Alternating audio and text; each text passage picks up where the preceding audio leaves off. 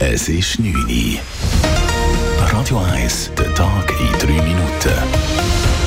Mit dem Simon Sturz.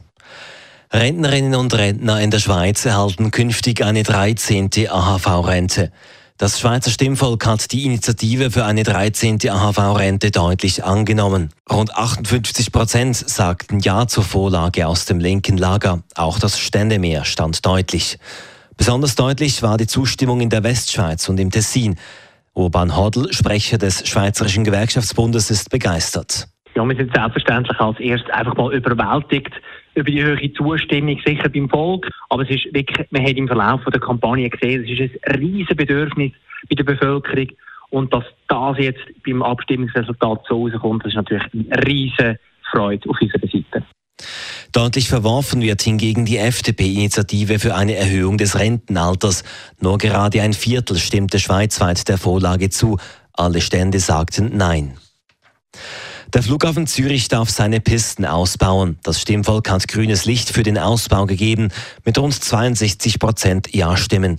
Volkswirtschaftsdirektorin Carmen Walker-Späth zeigte sich darüber sehr erfreut. Zürcherinnen und Zürcher teilen offenbar die Auffassung vom Parlament und von der Regierung, dass eine Erhöhung von der Sicherheitsmarge und eine Verbesserung von der Stabilität und damit dann auch von mehr Nachtruhe, dass das erreicht werden kann und dass das wichtig ist. Abgelehnt hat der Kanton Zürich dafür klar die Initiative für einen durchgehenden Seeuferweg. Knapp zwei Drittel sprachen sich gegen das Anliegen aus.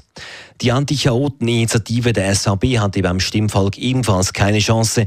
Rund 60 Prozent lehnten das Begehren ab.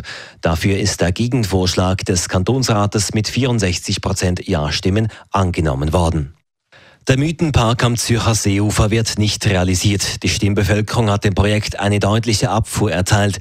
Fast zwei Drittel sagten Nein. Angenommen hat die Bevölkerung dafür den Gegenvorschlag zur Vorlage gegen goldene Fallschirme für abtretende Behördenmitglieder. Die Attacke gegen einen orthodoxen Juden gestern Abend in Zürich sorgt für Empörung und große Anteilnahme. Verschiedene Verbände und Parteien haben sich schockiert gezeigt über den Vorfall gestern im Kreis 2. Die Stiftung gegen Rassismus und Antisemitismus etwa schreibt, die Messerattacke sei eine Zäsur und treffe die ganze Zivilgesellschaft.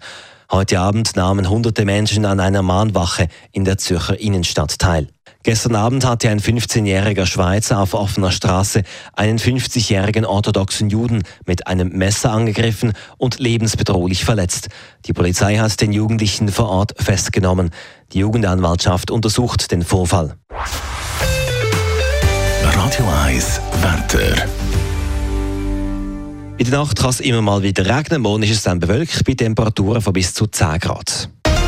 Das war der Tag in 3 Minuten.